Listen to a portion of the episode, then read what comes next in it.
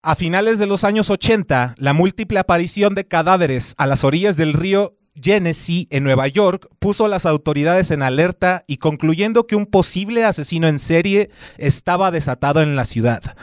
Lo que encontraron después se convirtió en una historia de terror que la banda Church of Misery usó como referencia para su canción River Demon y es de lo que hablaremos en este episodio de Crimen.mp3.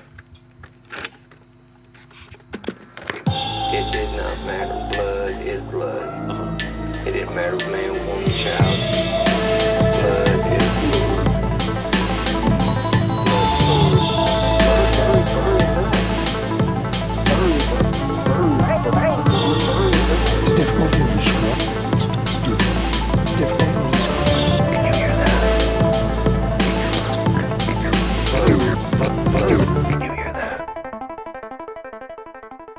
Muchachos, muchachos, bienvenidos a otro episodio de Crimen.mp3. Yo soy Carlos Calderón, su host de este programa y esta, este episodio muy especial tengo un invitado desde Colombia, carnales. Su nombre es Sebastián Camelo y tiene el podcast de Serialmente. ¿Cómo estás, hermano? Bienvenido seas a este podcast. Hola, hola Carlos, muy feliz de estar acá, gracias por la invitación y sobre todo gracias eh, por permitir parte de Crimen MP3. Ay, mi hermano, muchas gracias por aceptar la invitación. La verdad es que la distancia complicaba un poco las cosas con todo esto de las llamadas, ¿no? Pero, pero estaba muy emocionado de tenerte en el programa. Gracias por aceptar la invitación, hermano. ¿Qué tanto sabes de este tal Arthur Shawcross? Tú que te dedicas a los criminales, carnal.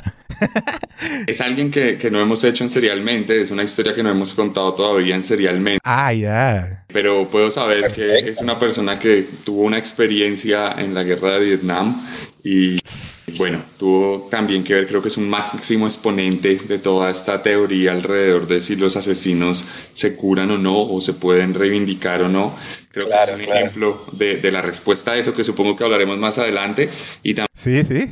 es del sistema judicial y penitenciario de los Estados Unidos.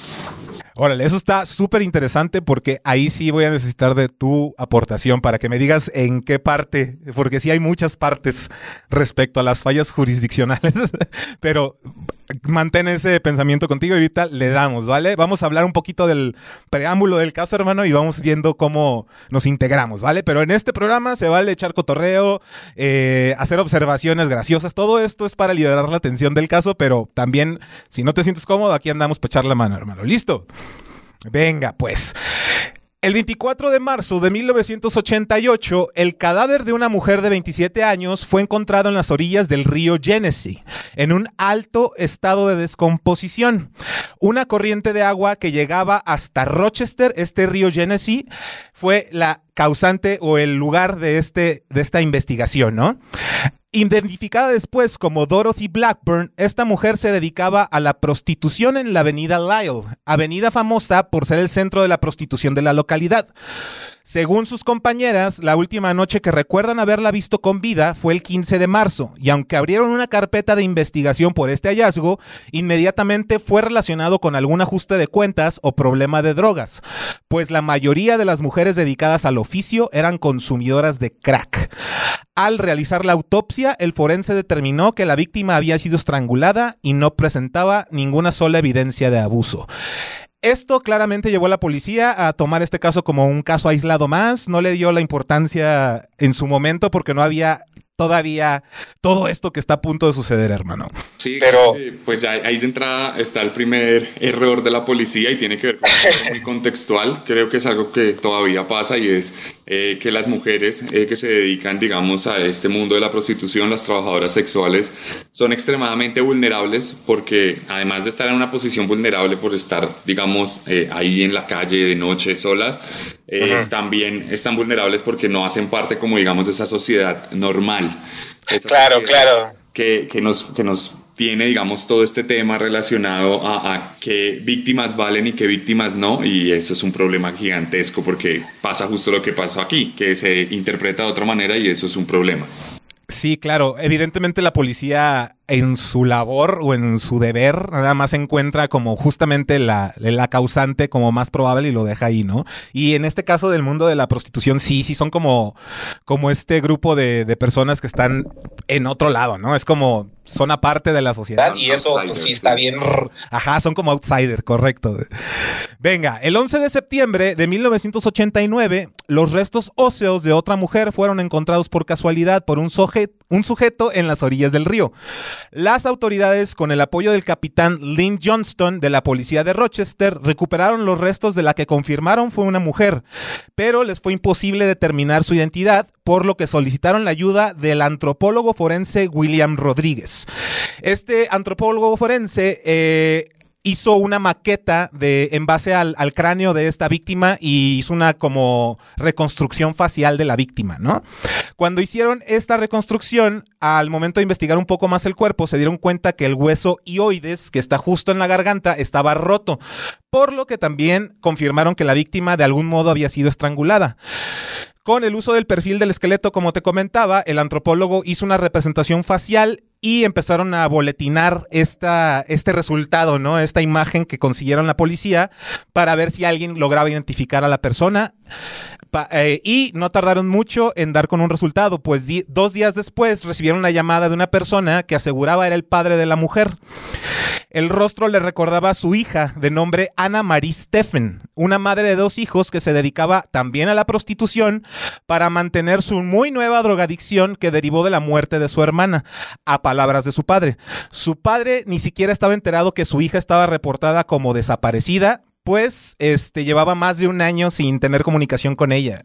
Eh, y pues aparte del hecho de haberse dedicado a la prostitución, también alejó a la familia, ¿no? Que es justamente lo que dices, el grupito alejado, los cast out, los, los aparte, ¿no? Hasta con la familia. Hace, hace unos un par de semanas hicimos en Serialmente la, la historia de Joel Rifkin, que también tenía como público objetivo, por así decirlo, como víctimas, a las trabajadoras sexuales. Y cuando lo entrevistaban, él decía literalmente eso, decía, son mujeres que se alejan de su familia, que no tienen buena relación con sus seres queridos y que nadie va a extrañarlas. Entonces, si desaparecen, ellos pueden decir simplemente que fue que cambió de calle, que cambió de ciudad, que se fue porque no es estable y eso es algo perfecto para, para cualquier asesino como que ya conocían a todos los clientes, ¿no? Y se van así.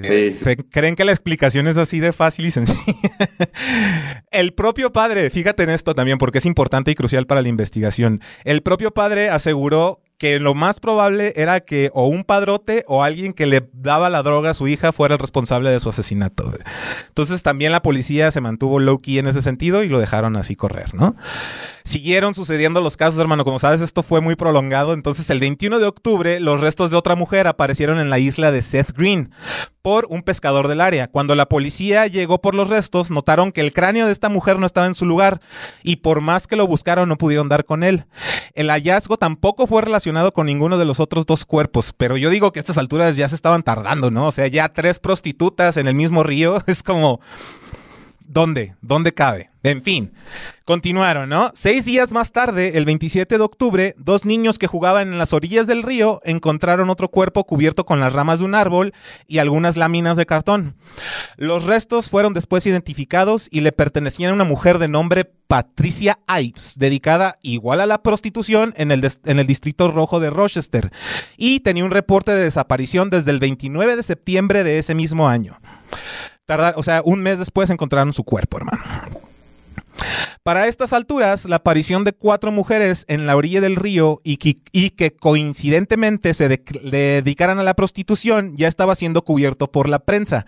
Y las pláticas de un posible asesino serial no se hicieron esperar. Los primeros reportes de la prensa manejaron al asesino como el estrangulador de Rochester o el asesino del río Genesee. Un evidente patrón de conducta en el asesino, la estrangulación, había sido finalmente definido. El haber tratado de ocultar el cuerpo de una posible patrulla aérea le dio la posible pista a los investigadores que el asesino tenía experiencia criminal o conocimiento de tácticas policíacas, pues sabía que esconder los cuerpos le ayudaría a ganar un poco más de tiempo. Otro dato que concluyeron los investigadores es que el asesino era físicamente imponente para realizar sus asesinatos rápido y con poco esfuerzo.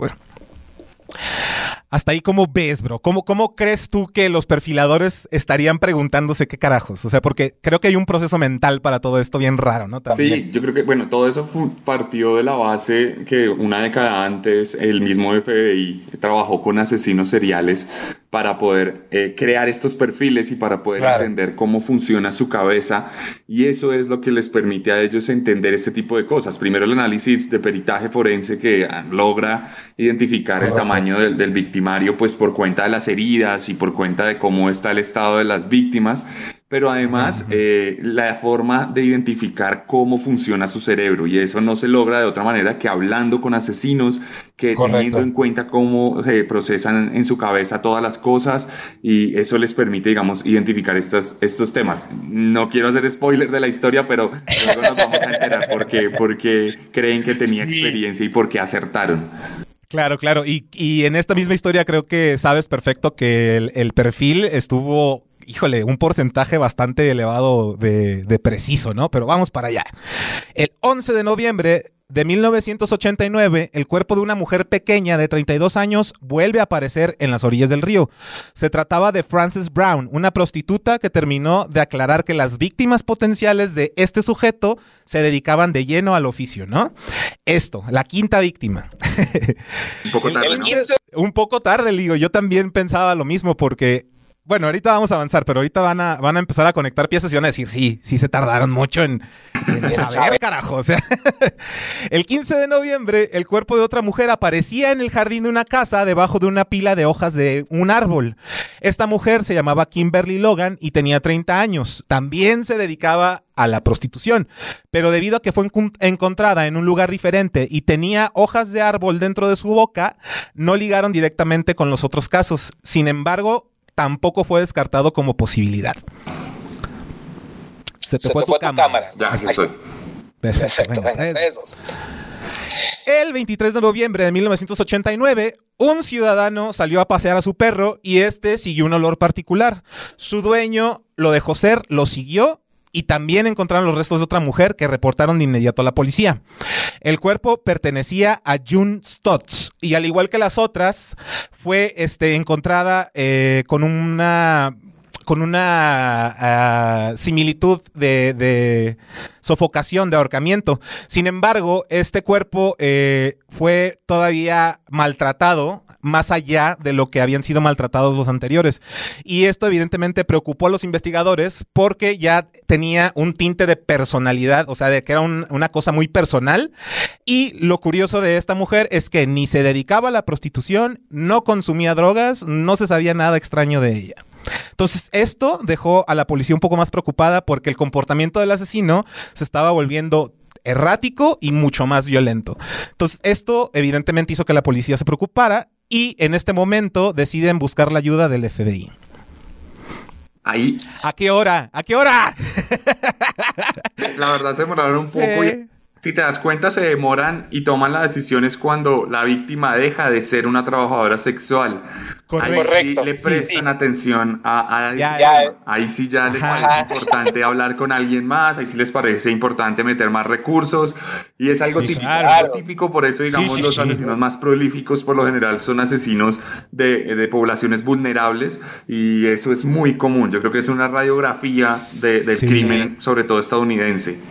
Y yo creo que con tantos casos que han existido ya hasta la fecha, debería de ser como una cosa que deberían prestar atención, ¿no? O sea, es decir, si el equipo, el, el, ajá, dime, dime. siquiera es legal. Entonces, como la prostitución no es legal, entonces no, no les conviene tampoco entonces interesarse en Claro. eso ni humanizar a las víctimas porque va en contra de la agenda que ellos mismos tienen.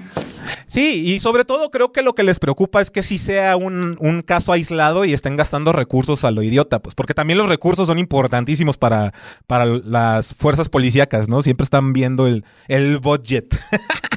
en fin, con la llegada del agente Greg McCary del FBI, de la Unidad de Investigación en Ciencias del Comportamiento, y su unión a la investigación comenzaron a trabajar en el perfil del asesino del río Genesee. El agente se apoyó en el teniente Ed Grant de la Policía de Nueva York, quien había sido entrenado en análisis criminal por el FBI, y la caballería pesada ya estaba en camino. Antes de la llegada del FBI, otro cuerpo fue encontrado el 27 de noviembre de 1989 en un condado vecino. La víctima de nombre Elizabeth Gibson, de 29 años, también había sido estrangulada, solo que esta vez había un testigo de este hecho. En la investigación, una mujer prostituta compañera de Elizabeth de nombre Joan Van Norstrand le contó a los investigadores que el día anterior a la desaparición de Gibson se había subido a un auto con un hombre con la que ella había tenido un encuentro sexual anteriormente. Les contó que el nombre del sujeto era Mitch y dio la descripción lo mejor que pudo de un vehículo y modelo, pero como no pudo dar información precisa, las pistas resultaron inútiles, carnal. Fíjate, aquí había un testigo de un posible sujeto y no pudo dar una buena descripción física ni del auto ni de nada. Y la policía evidentemente no le iba a dar seguimiento a pistas falsas.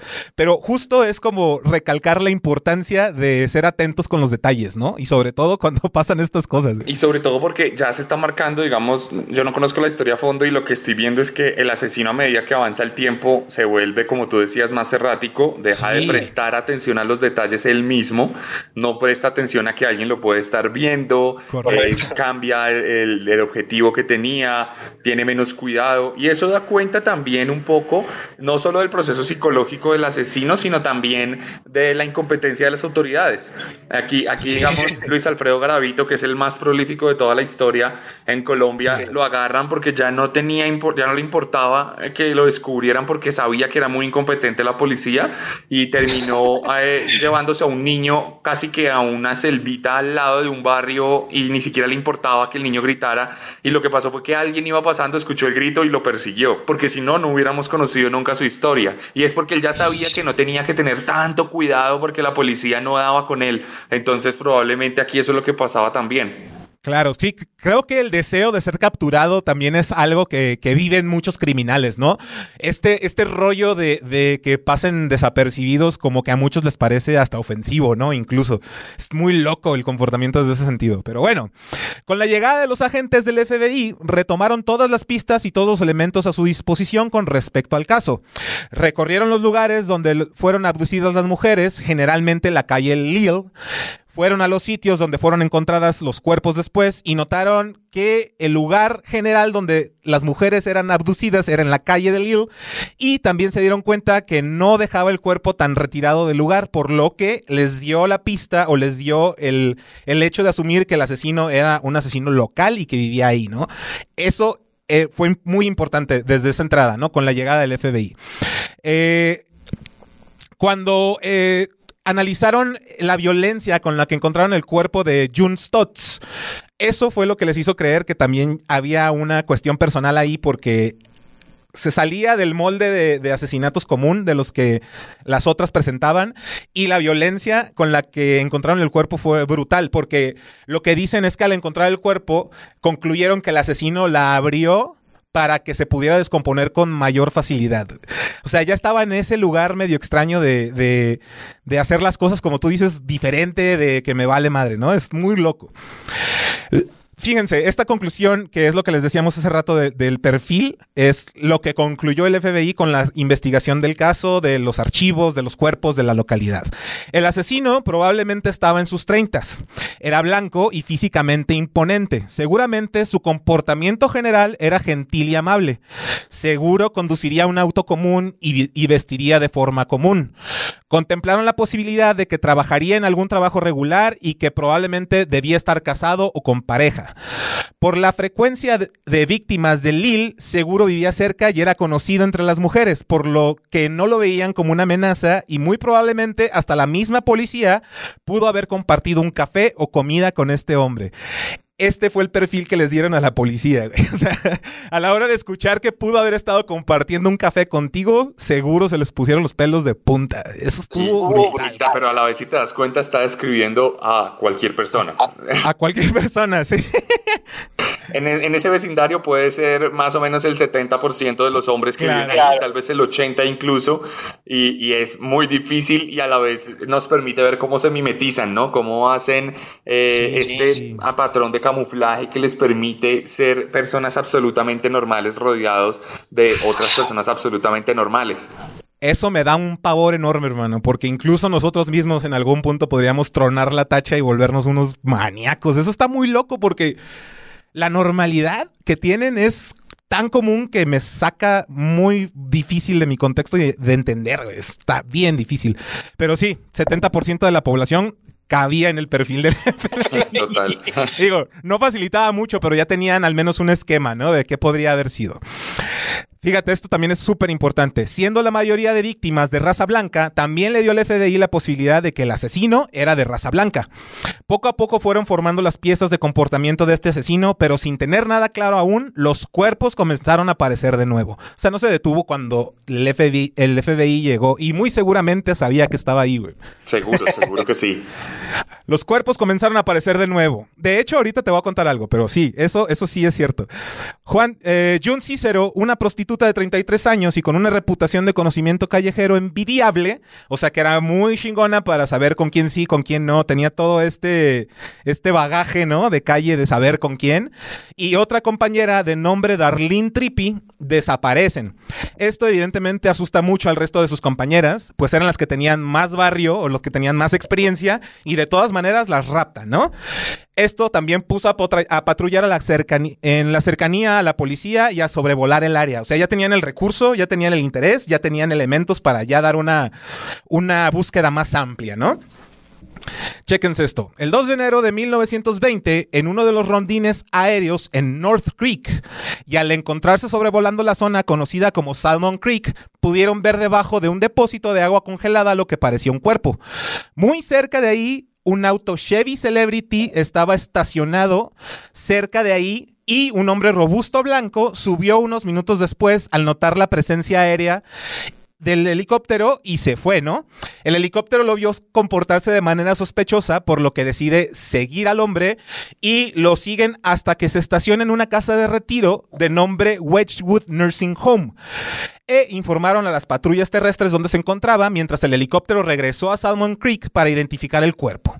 Cuando regresan, se dan cuenta que era nada más y nada menos que la prostituta con experiencia June Cicero.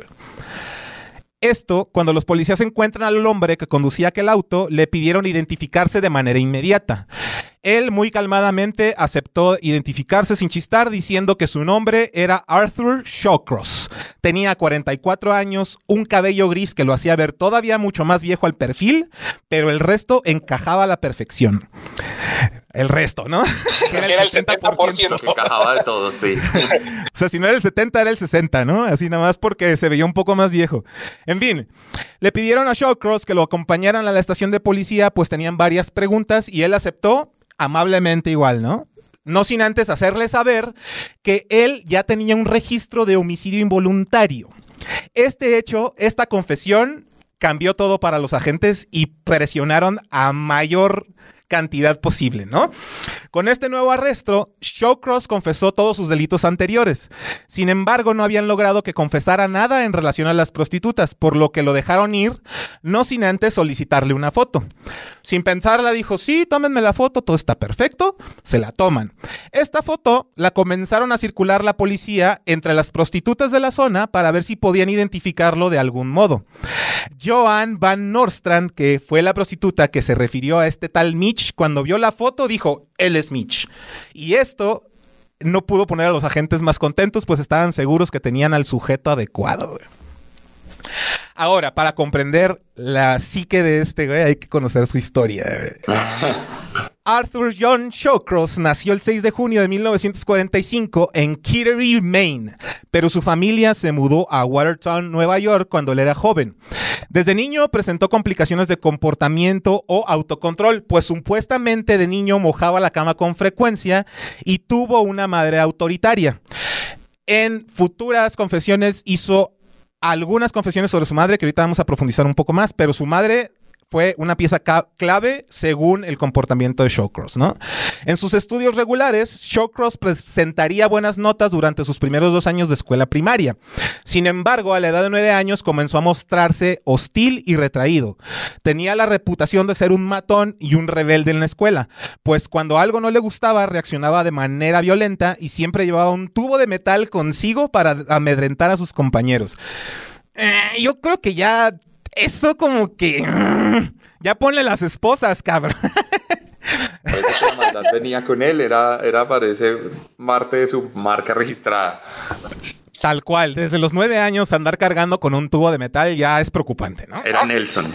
Era Nelson. en 1960, cuando tenía 19 años, abandona la escuela secundaria y se casa con una mujer con la que tiene un hijo. Esta eh, relación no dura mucho y se divorcian. Eh, él renuncia a los derechos de este hijo y hasta donde él concierne nunca más lo vuelve a ver. Cuando tenía 21 años, Shawcross fue reclutado en el ejército de los Estados Unidos, que era lo que mencionabas, durante abril de 1967. Después de pasar un periodo de servicio durante la guerra de Vietnam, fue asignado a Fort Steele en Oklahoma como armero. En este punto, él se había casado con otra mujer llamada Linda y finalmente Shawcross y Linda se mudan a Clayton, Nueva York. Linda también se divorcia de él y después confiesa a las autoridades que se divorció de él por justamente tener un carácter muy violento y haber asesinado a su cachorro de seis meses al tomarlo y lanzarlo contra la pared, güey. Ah, ¿qué? Esto yo lo reporto a la policía sin dudarlo, güey. No sé Claro, no lo es un hizo. psicópata, es evidente. No, nadie que haga eso puede ser una persona normal. Es ¿Y qué absolutamente. otra persona no puede ser normal? La que no dice nada, güey. ¿Quién? ¿Por qué te guardas una cosa así? Bueno, la, la violencia, la violencia es muy intrínseca al ser humano, está muy Sí. normalizada en muchos aspectos y también el miedo. Ahora imagínate, sí, claro. Si le hizo eso al perro. lo estrelló. Imagínate qué me puede hacer a mí si lo denuncio. Claro, sí, sí. Sí, digo, el- miedo siempre es un factor muy, muy presente. En fin.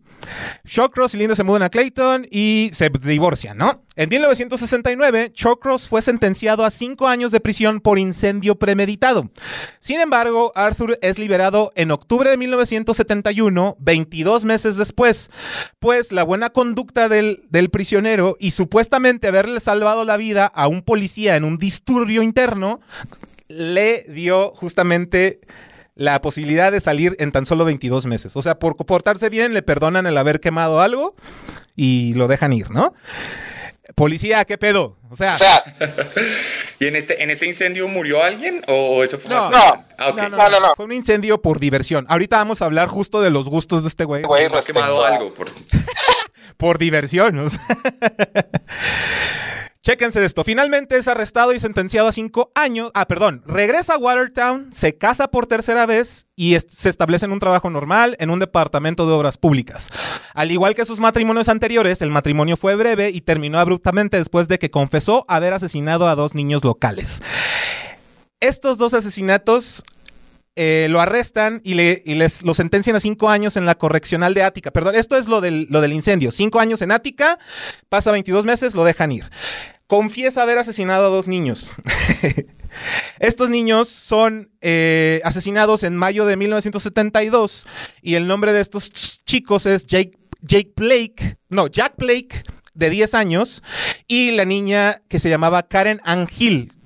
Estos dos chicos eh, confiesa el asesinato y paga una sentencia de cárcel que también es corta. Es decir, oh, es que esto sí, no, no lo puedo entender. ¿Cómo es posible que asesines a dos niños, te den una sentencia de X años, creo que le dieron 25 años, y solo cumple 18 años y lo dejan ir? O sea, por buen comportamiento, igual. Es decir, Showcross, el comportamiento de este güey, normalmente era agradable, accesible, todo bien. En la cárcel se comporta bien por asesinar gente y la policía decide dejarlo salir. ¿Cómo es posible? Porque es parte de, de ese proceso de los asesinos. Eh, digamos, y eso lo mismo lo explicaba Edmund Kemper. Edmund Kemper, este gigantón que mató a su Sí. propia mamá y bueno, la irrumación y todo eso. Eh, ella, él, él- él decía que los asesinos al estar en prisión entraban en un periodo de, de enfriamiento. Como no tenían posibilidad de llevar a cabo sus fantasías, las fantasías se apagaban. Cuando está la más pequeña posibilidad de llevar a cabo esas fantasías, ellos se mantienen activos y necesitan hacer lo que quieren hacer por ansiedad y, por cumplir esa fantasía y bueno, empezar todo el ciclo de, de refracción de los asesinos y demás. Claro. Pero eh, cuando tú lo dejas en prisión, él se apaga porque él sabe que no puede cumplir. Obviamente Ya. estamos, hablando principalmente de los asesinos organizados. Los desorganizados por lo general son más impulsivos y los sociópatas son más impulsivos, entonces ellos en prisión siguen siendo agresivos y siguen teniendo problemas, pero los que son así se apagan. Y si tú lo miras así, digamos, Edmund Kemper era un terrón de azúcar, es, porque todavía está vivo, es un terrón de azúcar en prisión, es gentil, es amigo de los guardias, eh, es la persona a la que debemos todo el tema de estudios psicopáticos. Eh, luego ves a Jeffrey Dahmer, Jeffrey Dahmer muere en prisión porque alguien le, le- le golpea y él ni se resiste. En las entrevistas es súper amigable. Ted Bundy se casó en prisión. Richard Ramírez se casó en prisión. Entonces es como, es súper normal. Hoy en día ya se entiende y ya se sabe. Si tú matas a dos niños, claramente eres un psicópata. No los mataste porque Claro. le hicieron algo a tu hijo o porque eh, se metieron con tu pareja o porque te robaron un dulce. No. Tienes una psicopatía detrás, no es algo reactivo y eso va a volver como efectivamente volvió y ya lo nom- nombraste en esta historia. Sí, sí, qué, qué loco. O sea, la neta es que creo que el aprendizaje de la policía evidentemente también ha ido avanzando para evitar este tipo de errores, pero en su momento era la norma. Te portas bien, aunque hayas asesinado, vas para afuera, ya no te queremos aquí. Qué loco. Y En hace fin. parte de creer, de creer en, en que en la, en la rehabilitación. Ah, sí, claro. Eso hace parte del sistema pe- penitenciario y está bien, vamos, no, no voy a decir que no, está bien, pues porque eh, funciona para la mayoría de crímenes y resocializas, pero no para los asesinos seriales y no para los violadores seriales. No funciona para nada serial, no funciona para nada, que Nada, implica esas cosas. nada. Un violador no va a dejar de serlo, un asesino no va a dejar de serlo, por más que en prisión se convierta al cristianismo como Garavito, Claro. por más que quieran ser tan buenos como son, van a volver a hacerlo, porque eso es algo patológico que está detrás de todo su proceso mental.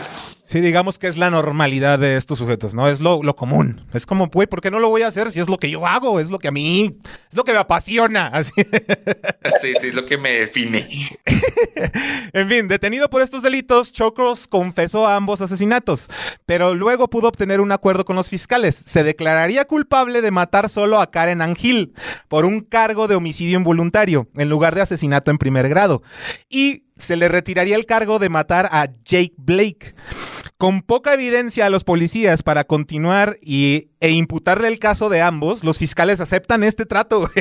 Aceptaron el trato de dejarle el cargo de matar a Jake como inexistente y confesar haber hecho un homicidio involuntario a Karen Angel.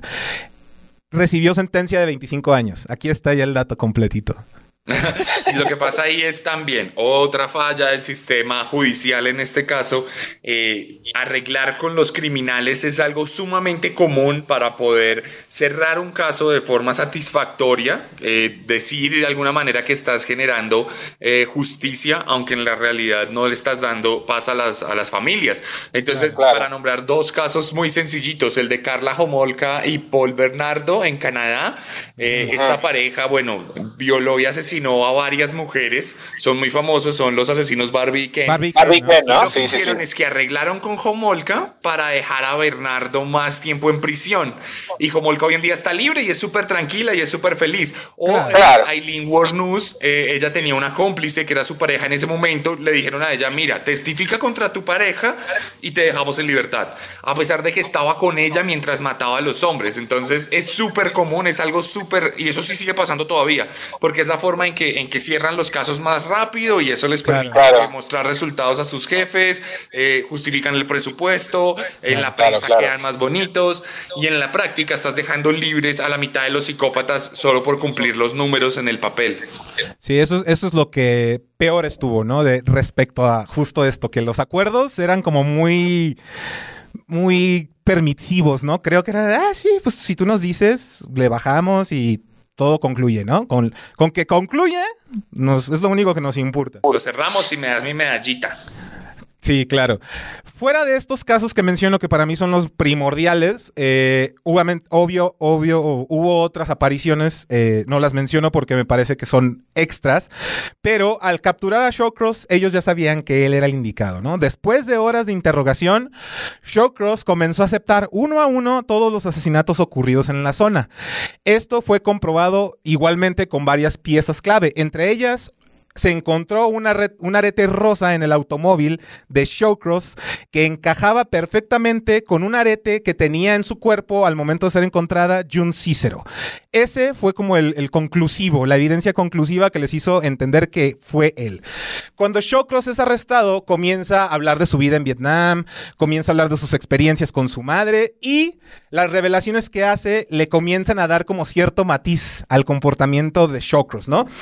Cuando habla de su madre, dice que su madre abusó de él sexualmente, que le que le hacía eh, que lo ¿cómo se le llama cuando lo violentan a cierto nivel que es muy agresivo? Es como lo violentaban, vaya. En una ocasión contó que su madre abusó de él con un palo de escoba, por ejemplo, ¿no? Empezó a decir todas estas cosas que empezaron a hacer clic con el comportamiento. Contó una historia que mientras estuvo en Vietnam eh, le disparó a dos mujeres, le disparó a una mujer en Vietnam y a- capturó a otra a la que comenzó a torturar y canibalizar después mientras dejaba a la otra viendo. Supuestamente al terminar con su treta maléfica decapita a ambas mujeres y cuelga las cabezas por ahí para advertirle al Vietcong de que eran súper peligrosos, ¿no? Según sus confesiones, su madre, su tía, su hermana, todos pasaron por abuso con él o con la hermana y se decía que su cerebro tenía un pequeño tumor, esto sí es real, o sea, sí hay una evidencia de algún analista de, de médico, pues, que encuentra en su lóbulo temporal derecho un pequeño como tumor blanco, bueno, un tumor que se ve blanco, no que No que fuera blanco. y este, esto el psicólogo dijo que podría haber influido en el comportamiento de Chocros. Sin embargo, eh, cuando otros psicólogos empezaron a entrevistarlo, se dieron cuenta que era muy vívida la memoria de este cabrón respecto a sus crímenes, ¿no? Y que le era imposible a los demás entender que Shawcross tuviera un problema mental, pues porque como recordaba todo con tanta claridad, era muy consciente de sus actos. Shawcross siempre buscó historias para justificar sus asesinatos. Sin embargo, siempre dijo que nunca se había dado cuenta que lo hacía. Esto era lo que usaba él, que siempre él se daba cuenta ya que estaban muertas, que, él había hecho algo y que nada más se encargaba de pues ocultar o, ver cómo carajos hacerlo, ¿no? Hizo confesiones respecto a historias de, canibalismo en Vietnam. Eh, en el día del juicio de Shawcross, él y sus abogados declararon, se declararon inocentes a razón de enfermedad mental. Como te comento, los perfiladores del FBI, otros expertos en psicología, aseguraban que las historias de, E- de eran meramente exageradas para justamente justificar su demencia y evitar la cárcel. Dime. No, pues que es, es típico también, es típico, es un, es un caso de manual, es un caso de manual, eh, digamos que al menos ya estaban avanzados ahí eh, para poder adelantar eh, ese, ese juicio en el que le iban a negar esa locura que alegaba, porque eso ya empezó a pasar después, porque si lo hubiera pasado en los años 50, como Ed Gein hubiera terminado en un manicomio durmiendo tranquilo en una cama súper cómoda. Sí, sí, sí. Ay, no, qué loco. Al final, Chocros fue acusado de el asesinato de 11 mujeres. Fue condenado a 250 años de prisión y terminó en la cárcel. Este dude evidentemente utilizó su historia para dar entrevistas, para, para estar presente en las cuestiones mediáticas y sus confesiones las pueden ver a través de toda la red, eh, eh, en varias redes, en YouTube pueden encontrar videos de sus entrevistas para que los vayan a ver y conozcan un poco más a profundidad la historia de este locochón. Este... ¿Cómo ves hasta ahorita, hermano, el caso? ¿Qué, qué opiniones tienes? ¿Qué, ¿Qué insight nos puedes dar como experto de este rollo? No, yo creo que es, es el caso de Manuel. Es el caso de Manuel. Tienes al, al hombre que tiene su historia detrás de maltrato, su historia con la violencia, eh, que esa historia, digamos, explica de alguna u otra manera sus impulsos. Tienes el tema del tumor, que seguramente de alguna u otra manera le apretaba la parte de frontal del cerebro, Claro. eh, aunque Claro, no claro. estuviera ahí, y le- eso le impedía controlar sus impulsos, por lo cual cada, eh, cada sensación de odio, de violencia era incontrolable. Eh, tienes la experiencia en el ejército, tienes la mala, la el mal actuar de la policía, tienes el mal actuar de los jueces, tienes el, a- el- el alegato de locura. Es, es un caso de manual, es un caso estructuralmente que hemos contado mil veces en mil historias. Claro. Y Claro, que claro. simplemente aquí se ajusta a una historia en particular, pero que estructuralmente es la base de la historia de los asesinos seriales. Es una locura, hermano. Sí, a, mí la verdad también creo que hay todo un sistema, ¿no? Como desde tanto el asesino en cuestión, como los abogados defensores, como la presencia mediática. O sea, creo que justamente hace unos días estaba discutiendo en otro episodio con un compañero que el realce mediático que tiene Estados Unidos respecto a sus asesinos seriales es lo que hace que otros potenciales asesinos se sientan motivados a actuar. No sé, aquí creo que en Latinoamérica no se manejan tan fuerte los casos, tan mediáticos, pero creo que estamos a nada, ¿eh? De, de justamente convertirnos en esos sujetos, güey. Es que ahí tenemos distintas fuentes de violencia. Entonces, lo que pasa Claro. en Estados Claro. Unidos es cierto que eso puede que motive a asesinos y de hecho, últimamente no muestran asesinos así. Eh, no se les suele dar mucho, mucho rol, mucha visibilidad, justamente por eso. Para los creadores de contenido del tema es malo, porque es difícil encontrar asesinos nuevos. Pero para, digamos, también lo que pasa en Estados Unidos es que la violencia la manifiestan principalmente en tres aspectos. Uno, este, asesinos seriales. Dos, eh, tiroteos, es su pan de cada día. Y tres, eh, la forma en que perciben la violencia que perpetran en otros países. Claro. Mientras Claro. que nosotros, eh, nuestras fuentes de violencia son súper locales y son súper fuertes. Entonces, eh, creo que en, en el caso de nuestros dos países, Colombia y México, el narcotráfico en esencia hace Oh, que toda oh, la oh. violencia gire en torno al narcotráfico. En el caso de ustedes con los carteles, en nuestro caso, en una época con los carteles, ahora con los, el conflicto armado de grupos armados. Y, Ya. y entonces, asesinos seriales frente a un cartel no son nada. Simplemente Sí. eh, eh, es alguien invisible, es alguien que pasa desapercibido y tiene que ser muy malo para que permanezca en la memoria colectiva. Entonces, en el caso de ustedes, los monstruos de Catepec, muy malos y muy locos. En nuestro Sí. caso, Garavito. Pero digamos, cuando hay un asesino serial que mata cuatro o cinco personas, es como, "Ah, pues sí, te cualquier fue". día en la oficina, normal. Ya cualquiera le dan el título de asesino serial. así. Sí, ah, no, no me va a escuchar nadie. Pues los oficiales, cuando Shawcross se quej- estaba en la cárcel, el 10 de noviembre de 2008, se quejó de un dolor en su pierna. En la tarde, ¿no? Fue llevado al centro médico de Albany, donde sufre un paro cardíaco y muere a las 9.50 pm. Arthur Shawcross es incinerado en privado y sus cenizas se encuentran bajo el cuidado de su hija, quien llegó a visitarlo a la cárcel y llegó a llevarse a su hijo para que conociera a su lindo abuelo. Güey, ese, ese, ese hecho de que la hija lleve al nieto para conocer al abuelo sin importar qué, también me, me habla mucho de su hija, güey. No, yo creo que pues, ahí está la disyuntiva, ¿no? No Sí, sabemos sí, claro. qué tan buen padre era. Aunque no reconoció luego a su otro hijo con el que se alejó, estamos hablando de, de- de esta dualidad de los asesinos. Y, y Claro. yo creo que Claro. el ejemplo perfecto en ese caso, bueno, hay cientos de ejemplos, pero el BTK Killer, eh, Dennis Rader, es el ejemplo perfecto porque es- tiene su hija, sus fotos con la hija en el árbol, o sea, ¿cuántos, cuántos no tuvieron eso? y, y- y ella lo tuvo, tuvo a su papá perfecto que resultó ser un sádico tremendo y, y escribió un libro sobre esa dualidad. Entonces, yo no lo veo tan loco. Yo, yo me parece loco meter a un niño a la cárcel. Eso sí me parece loco, yo como llevarlo y exponerlo. Pero, pero bueno, son gringos. Sí, bueno, también. Es como cada quien tiene su cultura y su desmadre. A mí me da mucha risa, por ejemplo, tus contenidos donde has estado imitando como trends. las, fo- las fotos de esta no, esta sí. Híjole, qué chulo. Justo eso habla de, que hay evidencias de una normalidad, ¿no? Pero bueno, muchachos, este caso fue utilizado por Church of Misery en su canción River Monster o River. Ay, no me acuerdo cómo se llamaba la canción.